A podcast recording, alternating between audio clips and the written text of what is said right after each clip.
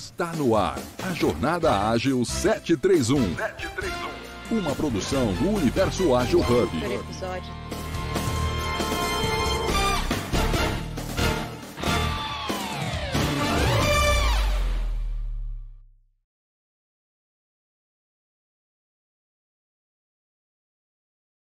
Também o conteúdo do Universo Ágil Hub cresceu, então a gente está com a Iwa Talks. Então, a gente tem aqui a questão do podcast e também os videocasts de agilidade jurídica, liderágio e o podcast de agilidade inclusiva. Então, vocês podem conferir esses outros temas com exclusividade no YouTube.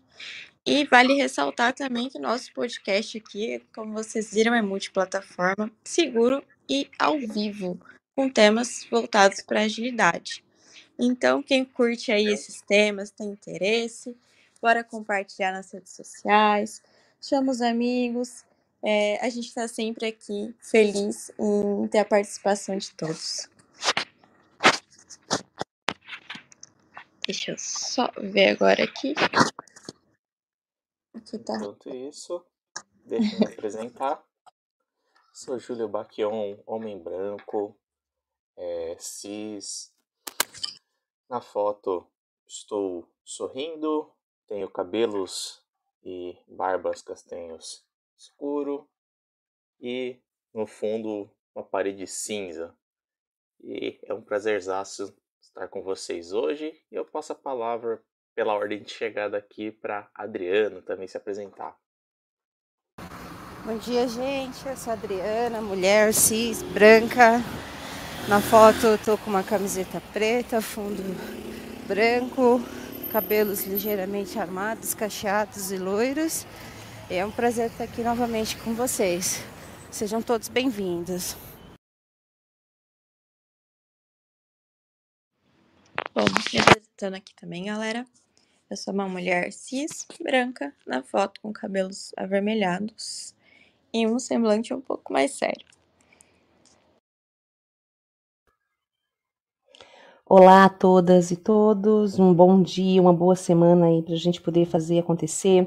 Me chamo Gisele Batista, eu sou uma mulher cis, tenho os cabelos crespos, mas na foto está com cabelo liso, usando um óculos com é, o aro vermelho, usando um batom rosa, e no meu fundo tem uma parede branca com uma foto é, de uma praia com uma lua.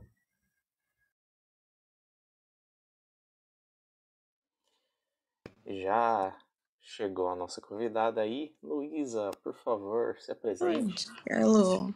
Bom dia, pessoal, tudo bem? Tudo certo contigo? Tudo ótimo, muito bom estar mais uma segunda-feira aqui com vocês. Lu, quer se apresentar um pouquinho, se descrever? Claro, quero sim. Bora. Eu sou uma mulher branca. Na minha foto eu estou com uma blusa azul, de gola alta. Meu cabelo é loiro, eu tenho olhos claros. Bom, galera, falando um pouquinho do nosso tema, então, que é empreendedorismo e autogestão. É, começando com uma informação aqui que eu pesquisando, eu fiquei até surpresa e achei muito boa. Vocês sabiam que o Brasil está em quinto entre os países que mais têm empreendedorismo presente? Eu não tinha essa visão ainda e quando eu fui pesquisar eu fiquei, caramba, isso é legal pra gente, né?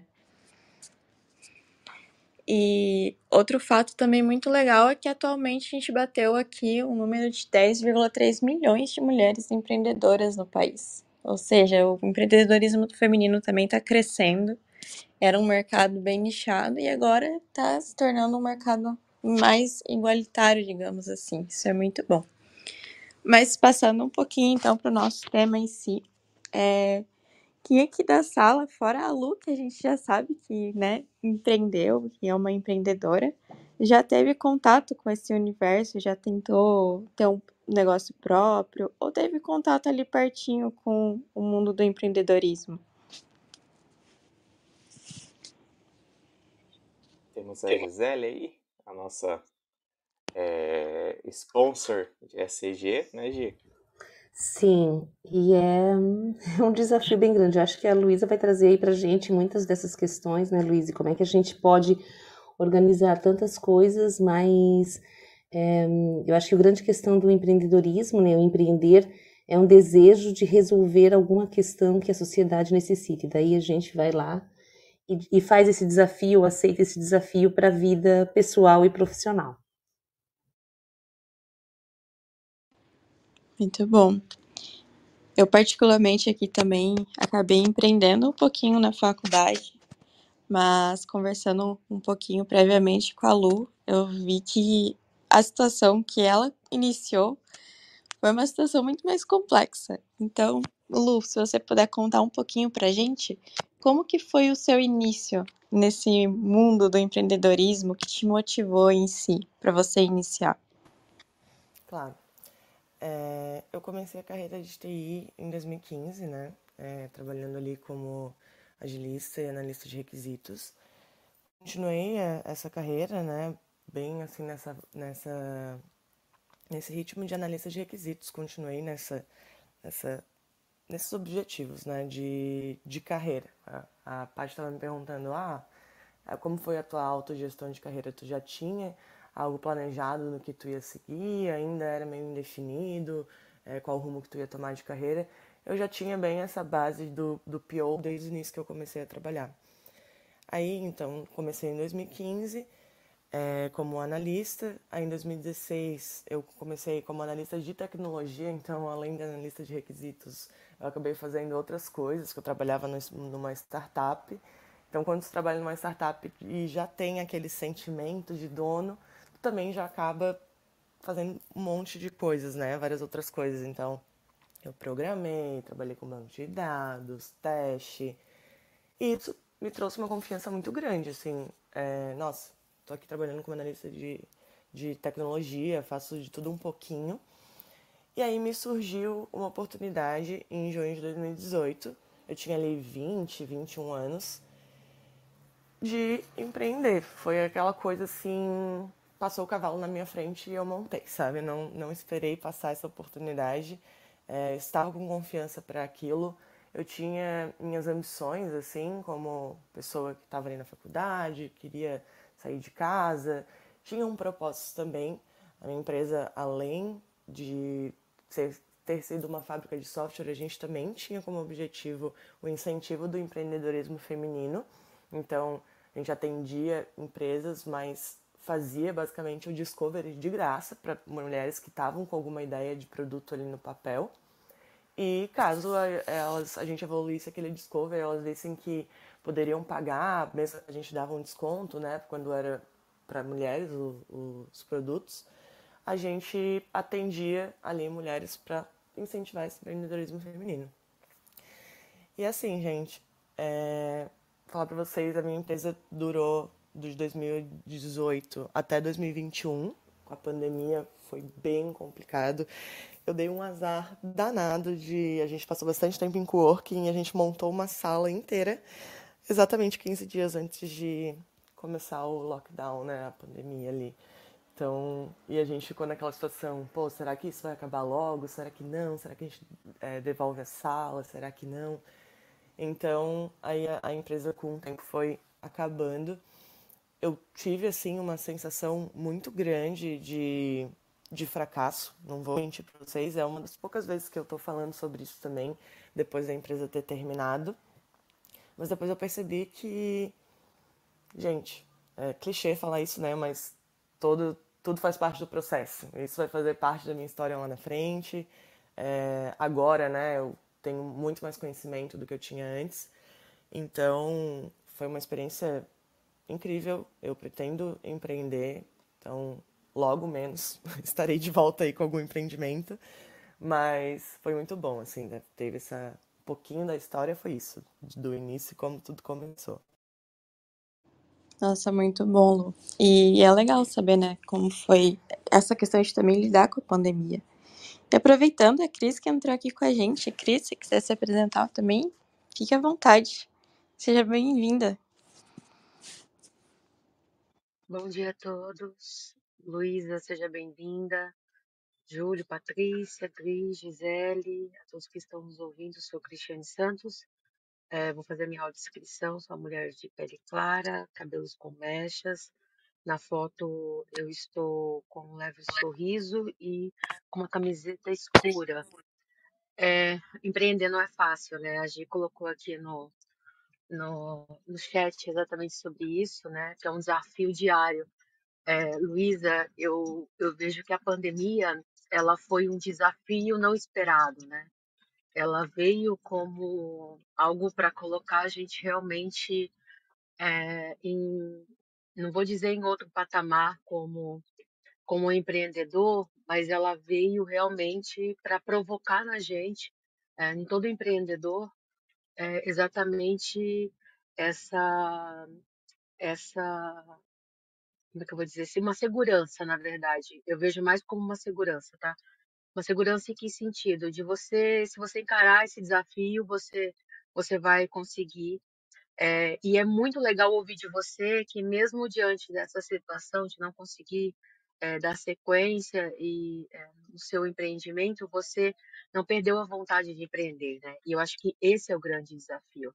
É, ah, tentei uma vez, tentei duas vezes, tentei três vezes, não deu certo, mas não perder essa vontade de fazer algo diferente né? É, e, e, é isso, eu acho que empreender não tem, não tem, não tem essa.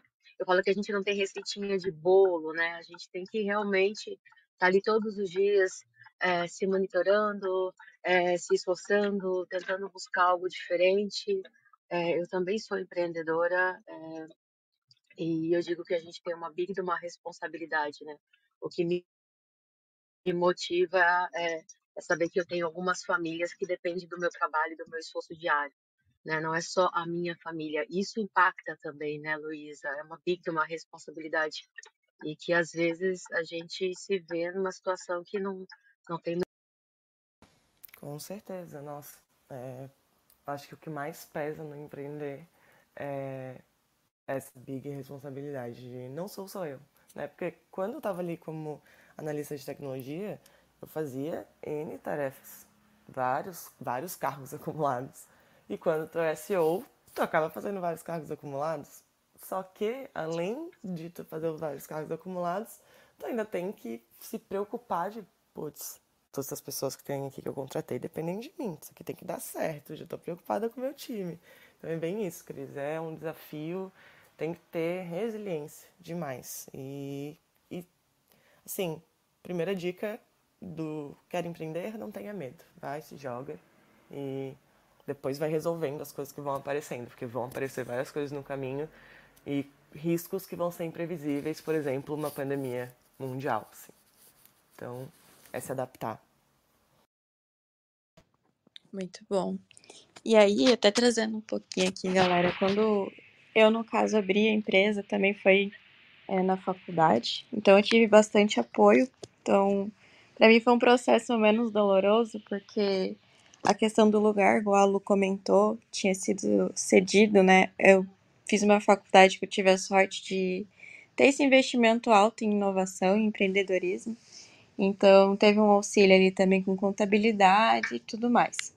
Mas para vocês, gente, como é, Gi, Cris, Lu, como que foi esse início? Qual foi a maior dificuldade, assim? E também, como que vocês fizeram para não deixar de lado a carreira em si? De tipo, ah, eu sou dona de empresa, mas eu vou virar apenas uma pessoa de negócios? Ou eu vou ter também um foco em, por exemplo, a Lu, vou continuar vendo a questão de PO, não vou deixar isso de lado. Como que eu vou evoluindo? Como ter um, um plano B, digamos assim, sem deixar a nossa Deixa. carreira focar nisso? Deixa eu só aproveitar aqui, nós do nós aqui da Jornada Ágil temos o costume também de, de, de ter essas participações. Então eu vou abrir aqui para o Elder. Elder levantou a mão, quer participar conosco. Traga aí seu ponto de vista, Elder. Oi, desculpa. A Patrícia estava falando. Oi, tudo bem, Júlio? Uh, e ela, inclusive, ela fez uma das perguntas que eu ia fazer. Uh, ela acabou perguntando uh, aí também, então eu vou ficar bem curioso para escutar o que vai. Pode continuar, Patrícia. Depois Boa. a gente conversa um pouco mais. Ah, boa, sinal que a gente está conectado mesmo, hein, Helder? Então, meninas, vamos comentar um pouquinho e aí eu acho que o Helder pode ir me ajudando nessa aí também, trazendo suas curiosidades. Então, vou contar um pouco da minha experiência. É, na verdade, uh, eu fiz a faculdade e aí engrenei um mestrado logo em seguida, consegui uma bolsa tal. E na metade do mestrado eu combinei com uma colega que quando a gente né, terminasse a defesa, a gente ia montar essa empresa. Então eu nunca havia tido nenhuma experiência profissional com empresas ou alguma outra coisa. Então eu já comecei a minha carreira profissional empreendendo. E os desafios foram todos que a gente pode imaginar, porque a gente fazia desde o cafezinho até a questão de acompanhamento de entrega de serviço, né, o pós-venda. Isso, por um lado, é muito exaustivo, né? Então a gente tem que prestar atenção em todos os pontos. Mas a primeira lição que eu tive é o que engorda o boi é o olho do patrão. Então é, a gente tinha que estar acompanhando todas as etapas dos processos, clientes. Então assim isso, por um lado, era bom que a gente aprende tudo, né? E, e aí depois eu fui, trabalhei três anos, três anos e meio como CLT. Uh, não deu certo, eu era a minha autogestão, né? Eu fazia as coisas, o meu chefe não me respondia, eu precisava de alguma, algum suporte, alguma, né? alguma, alguma orientação. O nosso time era muito diferente, então assim, eu fazia por botava a coisa para rodar, assim. Então foi super bacana, até tinha esse reconhecimento dentro da empresa, depois gerenci, comecei a gerenciar um setor, acabei gerenciando três, em função desse dinamismo, mas voltei para o empreendedorismo porque via que realmente isso tinha muito a ver com o meu perfil. Então, assim, quero que as meninas também comentem, mas eu quero que jogar aqui nessa bola para vocês, é, por, pela minha experiência, ok? Uh, eu vi que tem empreender tem muito a ver com o perfil, assim, então não sei se eu tinha aquela paciência de ficar ali dentro daquele né, daquele quadrado esperando receber a ordem e estar executando aquilo que me era dado. Então, eu, eu sempre fui muito proativa.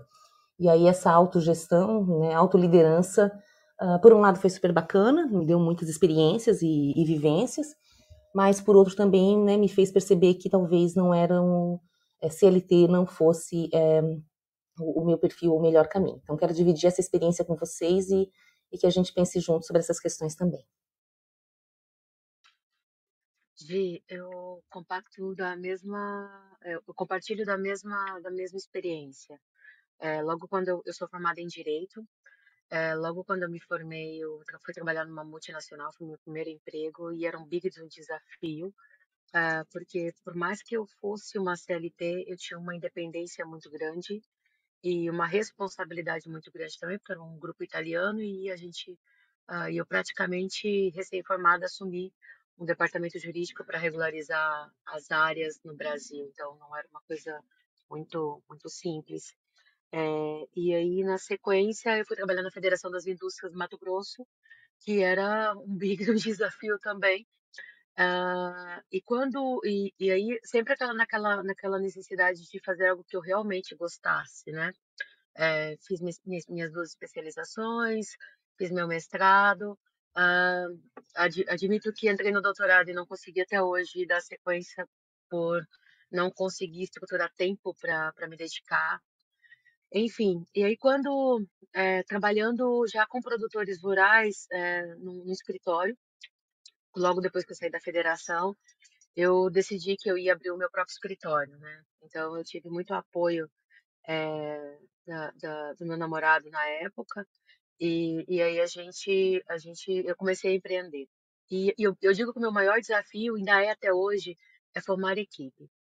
É, para mim é muito complicado você conseguir transmitir os seus propósitos, os seus princípios. É, o processo seletivo, por mais que seja muito rigoroso, e eu tento o máximo possível pegar pessoas que é, é, contratar pessoas que tenham um perfil próximo do que a gente acredita que, que é necessário ainda assim algumas vezes não não é compatível, né? Exatamente porque é, trabalhar com agro exige muito amor ao que você faz, né? Então então isso isso acaba que uh, é, acaba sendo uma, uma, um ponto que dificulta. É, outra coisa que para mim foi, foi muito complicado é exatamente é, essa questão que a Paty disse, né, que a Patrícia trouxe, é, é, ficar dividida entre duas funções, né, você operacional e você gestor. eu demorei muito para entender que eu tinha que ter cabeça de gestora, né, a partir do momento que você empreende, é, você precisa virar a chave. Você sai do operacional, se você não for para o estratégico, você realmente não consegue dar sequência. Então, quando eu, quando eu consegui realmente virar a chave, aí mudou. Né? A minha empresa tomou outras proporções, é, totalmente diferente do início. É, a gente trabalha, continua trabalhando no mesmo nicho, agronegócio, porém é, com, uma, com uma visão de, de mercado totalmente diferente, com perfis de cliente diferente. Hoje, é, eu digo que não é o cliente que me escolhe, sou eu que escolho o cliente, eu sei quem eu quero atender, da forma como eu quero atender. É, e isso, isso muda, né? Quando você, por isso que eu falo assim, acho que a virada da, da, da, da, da chave, Paty, é, é o grande segredo. Não dá para você casar o operacional com o estratégico. Você precisa pensar estrategicamente, você precisa pensar como CEO para fazer o negócio dar certo. É, é, a, minha, é a minha experiência. Concordo também de Cris. É, primeiramente concordo com a questão do perfil, né? Esse perfil de proativo, de fazer acontecer, tem muito a ver com essa veia de empreendedor. E passei por isso também. É, como eu conciliei essa questão da, de conseguir gerenciar a minha carreira, não sei se eu consegui muito bem, né, gente? Mas assim, é, o que aconteceu na minha jornada foi o seguinte: eu já atuava ali como PO, é, PO, né, gerente de produto. Daí na minha empresa, que eu atendia outros clientes, acabou que eu contratei é, POs, né? Teve um momento em que não, já não dava para eu estar tá gerenciando, ainda mais que eu tinha empresa e trabalhava em outro lugar e fazia faculdade também, então eram muitas coisas. Era uma sobrecarga absurda. E nesse momento eu ficava assim, né? Que momento que eu vou estudar? Que momento que eu vou estar tá evoluindo meus conhecimentos se eu estou toda hora fazendo? Então, é, foi assim, foi fazendo, foi fazendo que eu fui seguindo a minha carreira, é, tendo necessidade ali na hora que o cliente, putz, temos que fazer aqui, é, entender. Daí, ah, então como é que a gente vai entender o problema? Então, ah, discovery, então vamos estudar um pouco disso aqui. Aí pegava, estudava, ensinava ali as, as POs que eram recentes também ali na área. É, como, a, como a Cris falou muito bem, é difícil formar equipe, então eu priorizei bastante pessoas por indicação, pessoas que muitas vezes até não tinham tantas skills já evoluídas do que a gente precisava, mas que eu tinha confiança que rapidamente iam evoluir. Então, nossa, fez muita diferença a partir do momento em que justamente eu saí um pouco do operacional, consegui sair um pouco do operacional e dividir essas tarefas com essas duas PO gerentes ali. E a minha, a minha carreira foi evoluindo e eu, faz, por necessidade, assim, tendo que estudar por isso, eu me arrependo muitas vezes de não ter parado um pouquinho, rever alguns processos, não ter parado um pouquinho e ter estudado um pouco mais alguns conceitos do que tá toda hora tendo que aprender ali na prática, né? Aquela, aquela tirinha, não sei se vocês já viram, de dois caras levando um carrinho de mão com roda quadrada. Aí chega um outro cara falando assim, gente, olha, eu tenho uma melhoria que vai ajudar bastante. Ele chega com a roda redonda, né? E eles falaram, não, a gente não tem tempo para isso. E era exatamente assim, era, não temos tempo para isso. A gente tinha uma dependência muito grande de um único cliente que a gente precisava agradar, que ele basicamente sustentava muito da empresa. Então, isso acabou gerando N, N erros que a gente cometeu, né? N erros que foram cometidos devido a essa insegurança financeira, devido a essa dependência de um único cliente, é, devido a excesso de, de entregas que o cliente foi acumulando para a gente realizar. Então, a maneira que eu consegui evoluir a minha carreira, continuar evoluindo, foi na necessidade, na prática, que eu não acho ruim, eu gosto bastante de aprender as coisas na prática, mas se eu tivesse parado em alguns momentos e estudado mais conceitos e buscado mais ajuda e fazendo mais network, mais trocas, com certeza tudo teria sido mais fácil. Muito legal ouvir a experiência de vocês, galera. Só fazendo um reset de sala rapidinho aqui, então. É, Jornada Ágil, estamos no episódio 819, 819, falando sobre empreendedorismo e autogestão. E aí também trazendo de volta aqui o lembrete que estamos com novos conteúdos exclusivos no canal do YouTube. Então, se você curte o tema de agilidade, bora lá seguir a gente nas nossas redes e também compartilhar para que mais pessoas tenham alcance a esses conteúdos. E aí, galera, é, vendo um pouquinho também sobre essa questão de cliente. Eu, por exemplo, quando eu comecei é, a minha empresa ali e tudo mais, eu peguei para mim a responsabilidade de estudar o mercado e ver qual era a minha persona, né? Quem era o meu público-alvo. Para vocês, vocês também acabaram pegando essa responsabilidade, pensaram, tentaram fazer um mapeamento para incrementar isso dentro da empresa? Ou vocês terceirizaram, pegaram um profissional que entendiam disso, é, já tinham uma ideia mais ou menos de como era a persona? Como que foi essa conquista de mercado para vocês? Tiveram dificuldades também?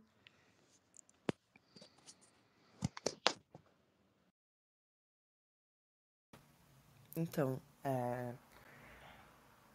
acabava a gente fazendo tudo, assim, como já era de produto, já tinha um pouco mais de aptidão, né, para definição de personas, eu também já é, já era a pessoa mais estratégica, né, apesar de ter ali um sócio ou outro, tive vários sócios nesse período aí, desses três anos e meio. Mas eu era sempre a pessoa que estava ali mais no estratégico, buscando vendas, né, é, ficava bastante nesse, nesse lado. Foi muito complicado, assim, é, principalmente por, por, a minha empresa ter surgido de uma oportunidade muito grande, de atender basicamente vários, vários estados de uma vez só, de, a, a, partir desse grande cliente que a gente tinha. É, foi muito complicado definir uma persona, né? Porque foi muita sorte grande ter conseguido essa primeira oportunidade. E depois que a gente foi construindo a persona, a gente foi pensando naquela questão do propósito da empresa voltada um pouco ao empreendedorismo feminino, né, um incentivo, tanto eu sendo mulher na área de TI, sendo CEO, gente, isso foi complicadíssimo demais, é, o peso enorme, né, de tu ser mulher na área de tecnologia, eu acho que todo, todas as áreas, né, mas tem que fazer muito mais força para ganhar respeito, então era um propósito grande, sabe, tá apoiando isso pra, por conhecer a dificuldade. Então tinha essa persona, a gente nunca tem só uma persona, tinha a persona ali da parte grande que a gente teve, e aí a persona, outras empresas que necessitassem desse serviço de fábrica de software, né, que a gente oferecia. E é muito difícil, né, captar algo que é tão caro, né, como, como desenvolvimento, assim. É, principalmente como, quando num mundo onde muitas pessoas têm ideias toda hora, muita gente quer construir aplicativo, muita gente quer construir produto, Muita gente quer construir produto sem saber o objetivo do produto, sem ter os resultados, né? Os resultados claros que ele tá lá na frente. Então, ficava meio complicado assim, ah, vamos aceitar esse projeto, mas talvez esse produto não dê resultado, porque o cliente já chegou querendo fazer. Então, e às vezes ficava caro, porque sei lá, era o João ali da padaria queria fazer um software. Pô, ele falava todos os requisitos, a gente até para poder fazer uma precificação mais assertiva, né? Nem sempre uh, eles queriam algo de escopo aberto. Então, para poder definir um escopo fechado, a gente acabava já fazendo mais ou menos uma análise bem grande ali inicial, mesmo sem proposta é, aceita. E às vezes, né, pô, todos os requisitos ali que o João da padaria pediu dava 50 mil. E aí, o João da padaria não queria. Então, era, era bastante trabalho é bastante difícil essa questão de coleta né, de novos clientes.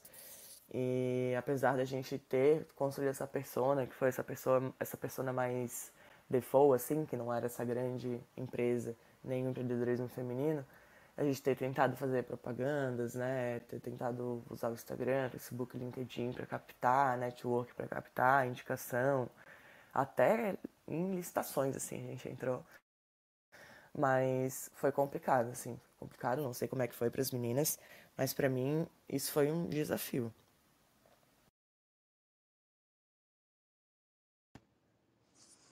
Cris, para você, como que foi também essa parte de definir o seu cliente? Porque eu achei muito legal que você trouxe, né? Hoje em dia você é quem escolhe o teu cliente, não o cliente que te escolhe. Como que foi o processo até chegar realmente nesse ponto, assim, da, da tua empresa?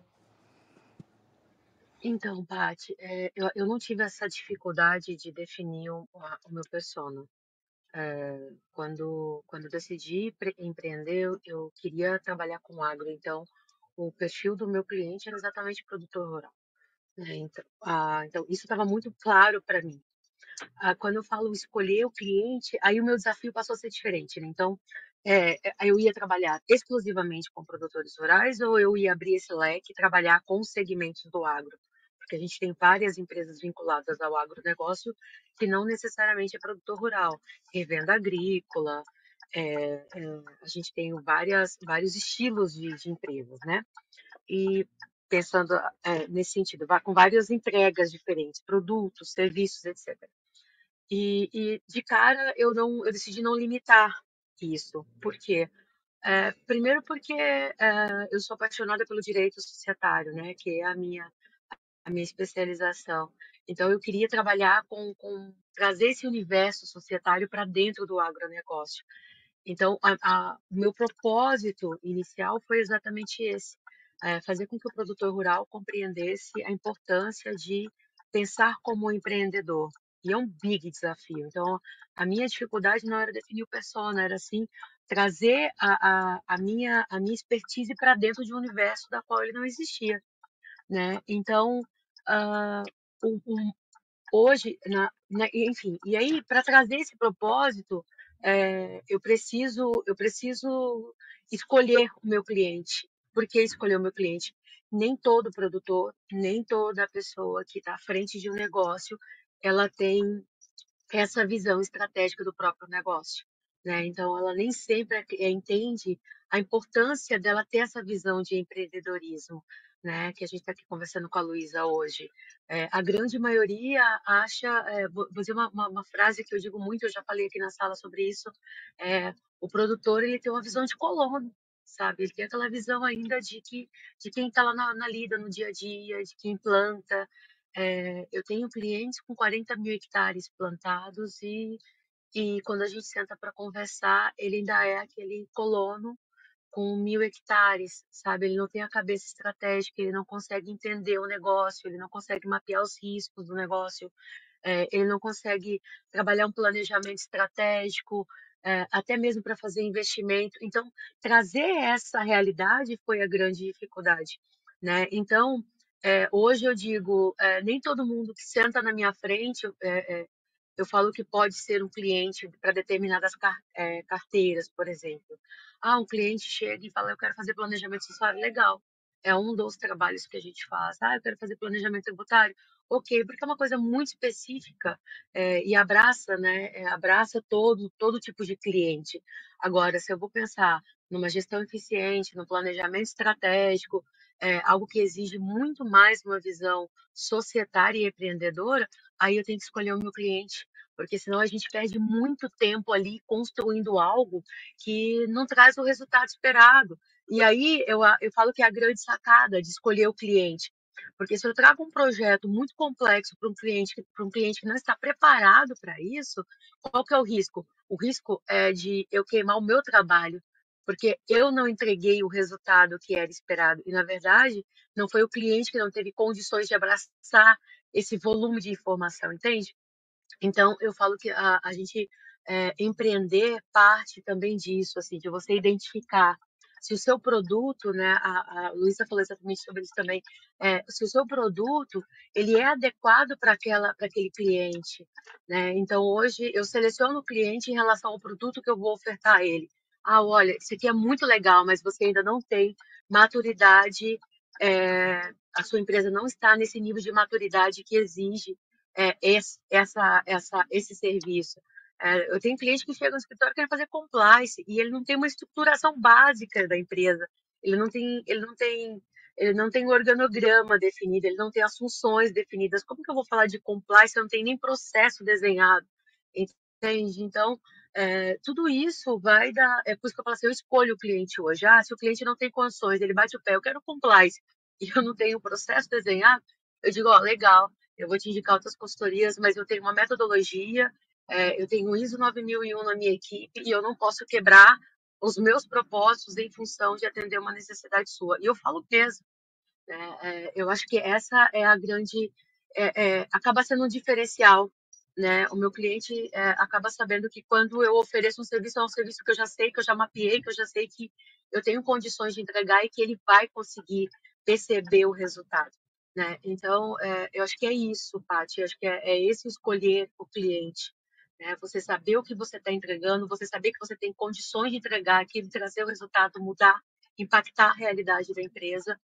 É, senão você vai ser mais uma consultoria, mais uma empresa que passa por um cliente e, não, simplesmente não, não, não gera nenhum resultado efetivo, né? Eu acho que a Gi deve, deve viver momentos parecidos com Nossa, perfeito, Cris. E a gente vê na tua fala muito da questão estratégica, né? De não pensar somente, ah, eu vou pegar tudo a todo custo porque eu preciso gerar o meu lucro e tudo mais. Mas lá para frente você pode estar prejudicando o teu lucro em si por não ter tido essa visão estratégica no início, né? Isso eu acho que é muito importante. E. Paty, pode Paty, falar. desculpa te cortar. É, é até interessante, ó, você disse uma coisa agora que a, que a Lu- a Luísa também comentou, né? Da questão do foco no financeiro. Olha que, que importante, a Luísa ela tinha um único cliente, né? Vamos entender um pouquinho a situação da Luísa. A Luísa tinha um único cliente dentro do, do, do empreendimento dela e ela ficou focada muito em trazer resultado para aquele cliente né? Ela ficou bem no operacional, mas isso, isso é baseado em quê? Baseado na questão financeira mesmo, porque ele era ele que sustentava tudo, né?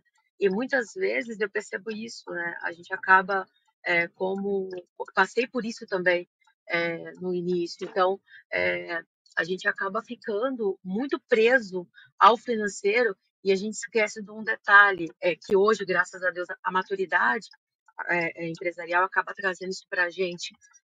Não é o recurso financeiro que, que mantém o meu cliente, não é o dinheiro que o cliente me traz que vai satisfazer, que vai fazer o meu nome, o meu negócio acontecer. É o resultado que eu gero nele. Né? Então, quando a, eu, eu até falo em questão de precificação, é, eu já tive cliente que sentou na minha mesa e disse: Ah, mas você está cobrando três vezes mais do que fulano, do que ciclano. Legal, vai lá e fecha com fulano, porque fulano e ciclano está preocupado com dinheiro. Eu estou preocupado com o resultado que eu vou te trazer e eu sei que resultado que eu vou gerar. Né? Então, é, se você quiser discutir resultado, eu te mostro aqui uma, um catatal de processos que eu tive que refazer trabalho do fulano e do ciclano. Ok, eu sei o resultado que eu gero. Né? Então, é, a gente deixa de vender um serviço, a gente vende resultado né? Você mostra, é, você gera, você, você vende eficiência. E acho que essa que é a grande sacada, Paty. É você não se preocupar com o financeiro. Preocupa com o que você vai fazer diferente, o que você vai trazer de potencial para o teu cliente. Aí sim, não tem erro. Eu falo que é, gasta um tempinho, assim, até uma dica que eu dou para quem quer é, é, empreender, gasta um tempo pensando no seu negócio, qual o resultado que o seu produto vai trazer, é, pro, teu, pro teu, pro teu persona é, e o que você vai explorar efetivamente. Esquece o financeiro. Financeiro é consequência. Ele vai acontecer é, diante do resultado que você vai gerar. Preocupa com o resultado, com o que você realmente está entregando. Se está satisfatório, se não está satisfatório. Aí você vai ver que você muda de patamar e a empresa tem, vai, vai ter uma outra, uma outra realidade e uma outra dimensão. Muito boa dica, muito boa mesmo, Cris. E aí, puxando de volta esse gancho, Lu, é, como você falou, né? Era uma coisa inicial, era a tua primeira experiência com empreendedorismo, e você já teve que encarar o papel de gestão em si. Como era para você lidar com a questão de manter o seu time engajado, é, não perder né, aquela vontade de continuar tentando um negócio novo e tudo mais, sendo tua primeira experiência, e assim, você já tinha esse foco em ser gestora? Ou teve que acrescentar mais um chapéuzinho na tua carreira aí? Ai, Paty, essa é uma pergunta muito legal, assim, é, quando eu comecei na área, eu literalmente fiquei uma semana trabalhando no operacional e o meu gestor falou assim, não, tu vai coordenar tais, tais times, tu tem aptidão para liderança. É, esse meu gestor ele fez totalmente diferença assim na minha carreira. Ele me direcionou para um caminho onde eu não sabia que eu era capaz, sabe? E eu tenho muita gratidão é, por ele. E assim, eu tenho realmente essa aptidão. Eu gosto muito de liderar e eu gosto muito de pessoas. Assim, a, a que estava falando agora de resultados, de qualidade. É, elas falaram também a dificuldade de conseguir um time. E assim, de todos os erros que eu cometi, eu tenho certeza que o time não foi um deles. É, produtividade absurda, É, como manter o time engajado, né? Aquela época era ainda uma época onde a palavra workaholic ressoava pelo, pelo mundo como algo não tão ruim. Então, às vezes, o pessoal, ah, vamos ficar à noite aqui para terminar as coisas. É, aquela dependência também do cliente, né? A pressão que vinha do cliente. Mas eu vejo que o gestor, o líder, é, eu até falei isso na semana passada aqui no episódio de Burnout, o líder tem essa obrigação de servir como escudo, né? Eu como pessoa estratégica e como líder da, das líderes e o pessoal ali, todos os liderados me consideravam também líder, porque em alguns projetos eu atuava como PO ainda, é, eu servia de escudo, assim, as informações vinham de forma muito pesada para mim, afinal eu era CEO, afinal é, já, já vinha de uma forma mais diferente por ser mulher ali, e eu passava de uma forma muito descontraída para o time para manter o engajamento, mas era exaustão e uma coisa assim, pessoas de TI que vêm aquelas empresas com tobogã, pimbolim, ping-pong e pizza toda quinta-feira. Isso não mantém time engajado, sabe? O que mantém time engajado é construir gráficos para eles verem que eles estão tendo resultado, ter uma visão de produto bem definida, é, estar com um time muito bem alinhado, ter uma sinergia entre o time ou os times, né? Porque geralmente squads ali diferentes também se comunicavam, tinha algumas trocas.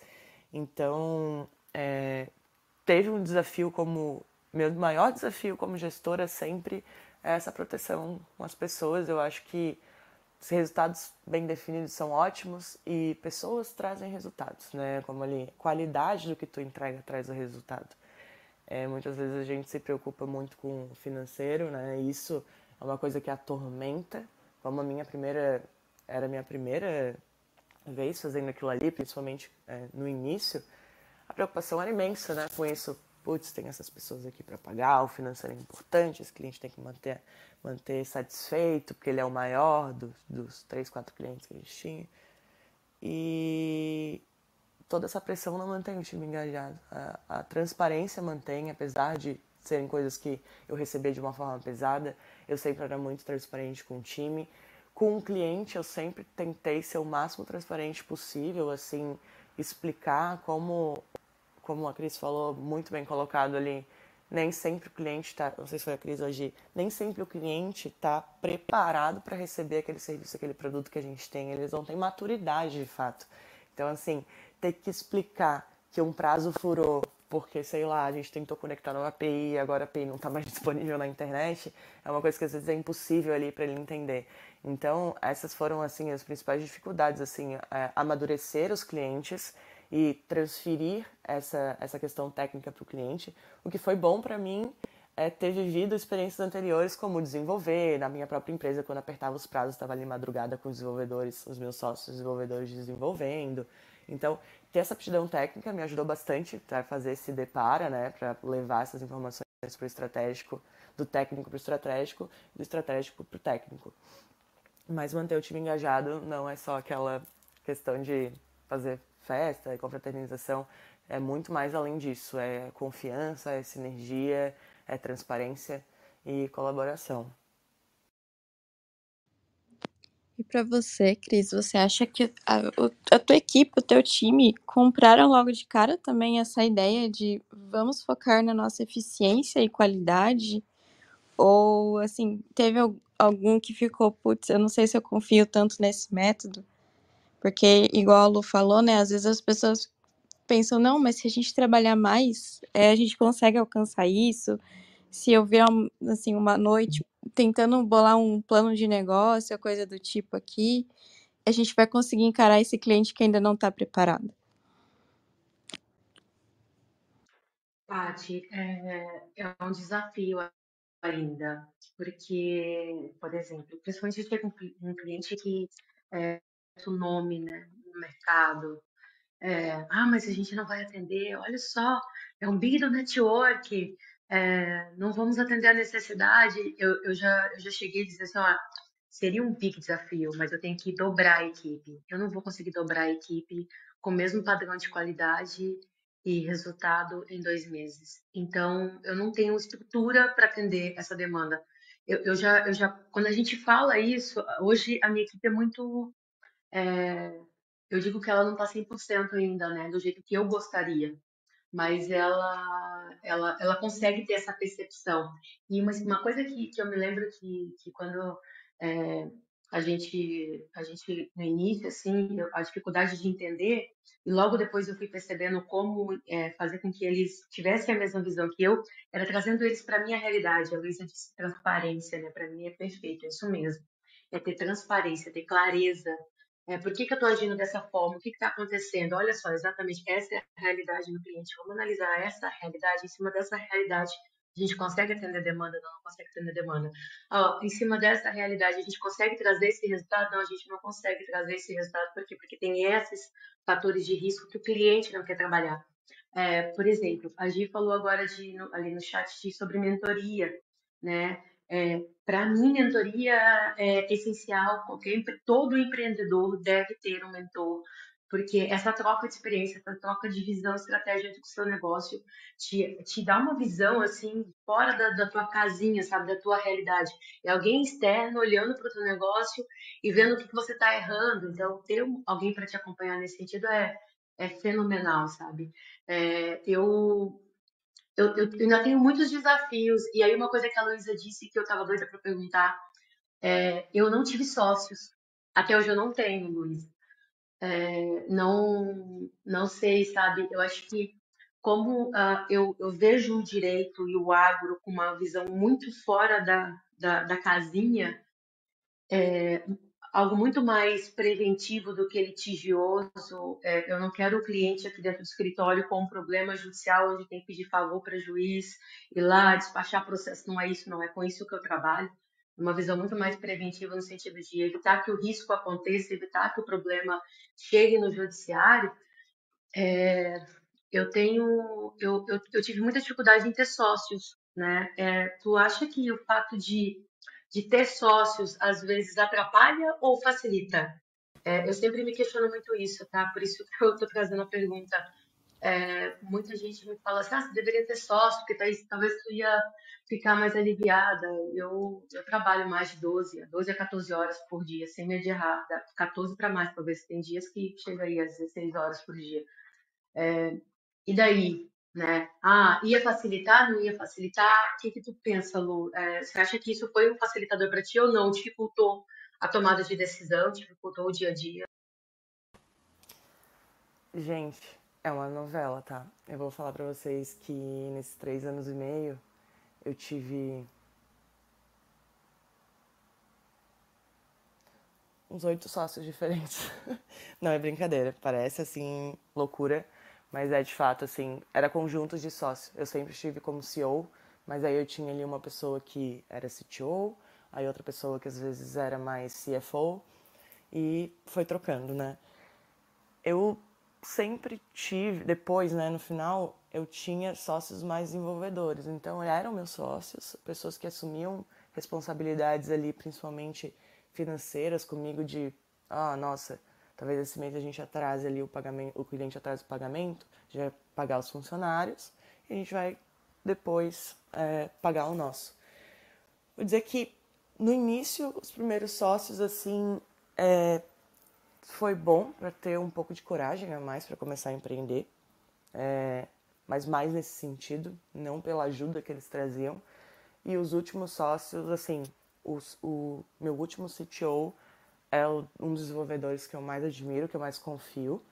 E com certeza ele foi dos sócios o que mais me ajudou. E se tivesse a oportunidade de a gente empreender de novo, com certeza chamaria, falava, ó, oh, pode vir aqui, confio muito em ti mas é muito complicado, assim. Eu já tive conjuntos de sócio de estar em três pessoas, é, ou estar em duas, ou estar até em quatro.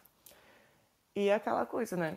Às vezes irmãos brigando, às vezes todo mundo concordando. É, então, é, como CEO, eu ficava sempre naquela mediação. Mas a pergunta é se facilita ou dificulta. É, depende muito das pessoas depende muito das pessoas, depende da confiança. Às vezes tu não sabe se a pessoa está falando algo porque ela realmente acha que é bom para a empresa ou porque ela acha que é mais seguro para ela.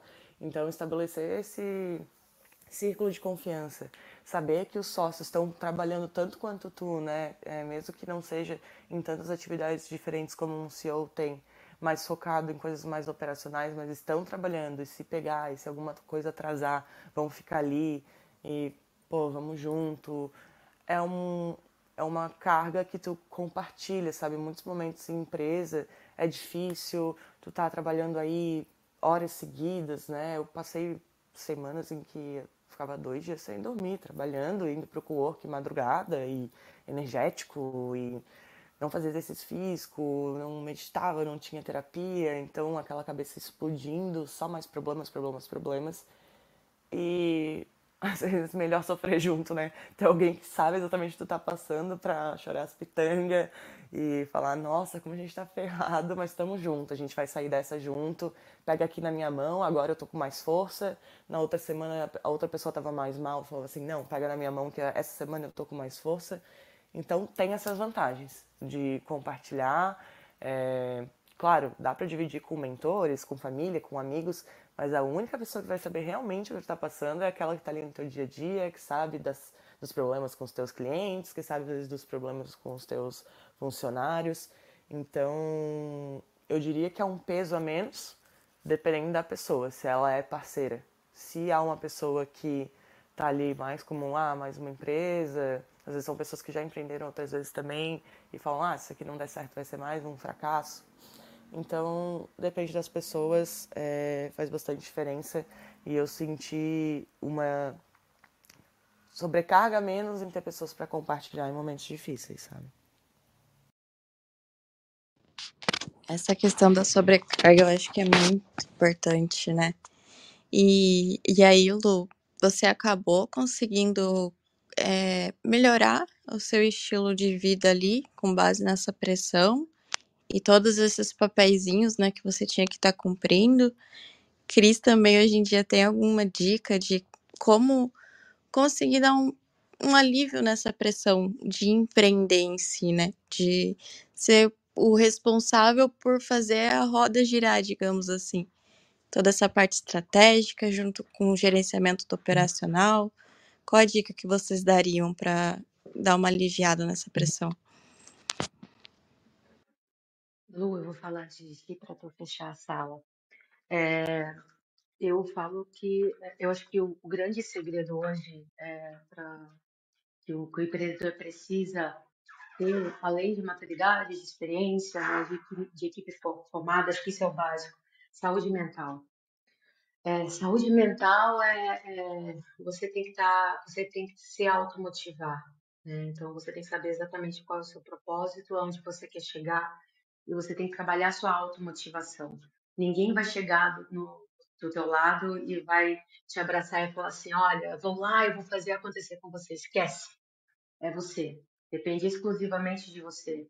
É você que vai fazer o seu negócio acontecer e dar certo. É, eu, eu falei, eu comentei com a Lu sobre a questão do sócio e aí sensacional que a gente compartilhou ali no, no chat é, o sócio tem que complementar o conhecimento que, que a gente tem de carência, né? Tu tem de carência. Então, é isso, né? Eu, eu, eu não vejo, eu vejo que depende de você fazer o negócio acontecer, é você que faz, é você que gera o resultado.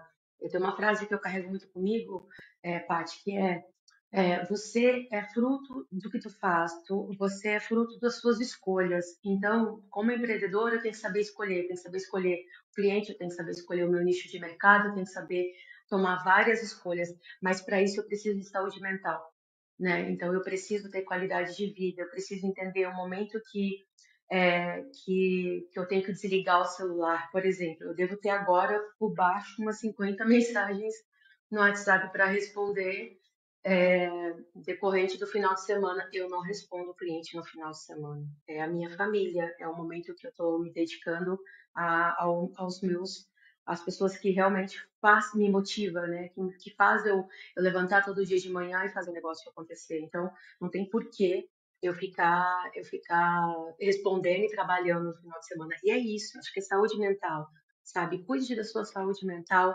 entenda o seu negócio, desenhe o seu negócio, perca tempo analisando e pensando, estruturando ele, mas preserve a sua saúde mental, entenda qual é o seu fim específico? Por que que tu levanta todo dia? Por que que tu quer fazer esse negócio acontecer? Qual é o teu propósito? Você está atingindo isso ou você está se dedicando exclusivamente a ganhar dinheiro e não a trazer resultado? E, e a não estar próximo de quem realmente é, vale a pena. Eu acho que esse é o segredo e a, a maior dica que eu posso dar é, para quem está é, querendo entrar nesse mundo empreendedor e quem quer viver toda essa, essa experiência. Lu, contigo. Concordo. Primeiro ponto que eu ia colocar é saúde mental. Gente, terapia, autoconhecimento, autoconfiança. Eu falei sim ali da questão do sócio de é um apoio, mas a Gia, eu acho que colocou ali no chat, o sócio tem que complementar, era realmente isso. Fico aqui na parte estratégica, tu fica mais operacional, tu desenvolvimento, eu negócio. Então é isso. É, e tu só se sente confiante quando tu tá bem mentalmente, né? Quando tu se entende, o terapeuta pode te ajudar nisso. É importante tu fazer exercício físico, meditar, porque eu aprendi tudo isso da pior maneira, assim, fazendo isso que a Cris estava falando agora, de não fazer. É o WhatsApp toda hora, final de semana, é abrindo mão de aniversários da minha família, abrindo mão de namoro, abrindo mão de estar em coisas sociais dos meus amigos. E tudo isso vai deixando a gente mal, né, mentalmente, porque o social é muito importante, né? O afeto é o que nos recarrega. E aí a gente vai só fazendo no final tá só naquela coisa automática de fazendo, fazendo, fazendo. Falta de gestão de tempo também, além da saúde mental, gerir o tempo, priorizar, fazer network. Às vezes a gente se atola tanto com tantas coisas que acaba não conseguindo fazer essas coisas que vão melhorar o nosso dia a dia, né? É, é basicamente isso, assim. Eu adorei, adorei muito uh, os relatos da crise, da Gi, é, um conhecimento, assim, absurdo que você já tem de empreendedorismo, essa questão de mentoria, já me senti numa mentoria aqui, é, como eu disse, primeira vez que eu faço, falo sobre o término da minha empresa, né, e de tudo isso que aconteceu, eu me senti muito segura aqui nesse ambiente falando com vocês e com muito conhecimento para para uma próxima vez, um dia o empreendedorismo vai bater aqui na minha porta de novo para recomeçar. Não, foram maravilhosos. Muito obrigada, Cris. Muito obrigada, Lu. A Gi também, que acabou tendo que sair, mas com certeza contribuiu demais aqui com a gente. Trouxe a visão dela muito rica. E hoje a gente fica por aqui, galera. Muito obrigada mesmo, meninas, pela participação. E estamos só começando a semana. Vamos lá. Uma ótima semana a todos. Ótima semana. Boa semana, Obrigada, galera. pessoal. Boa semana.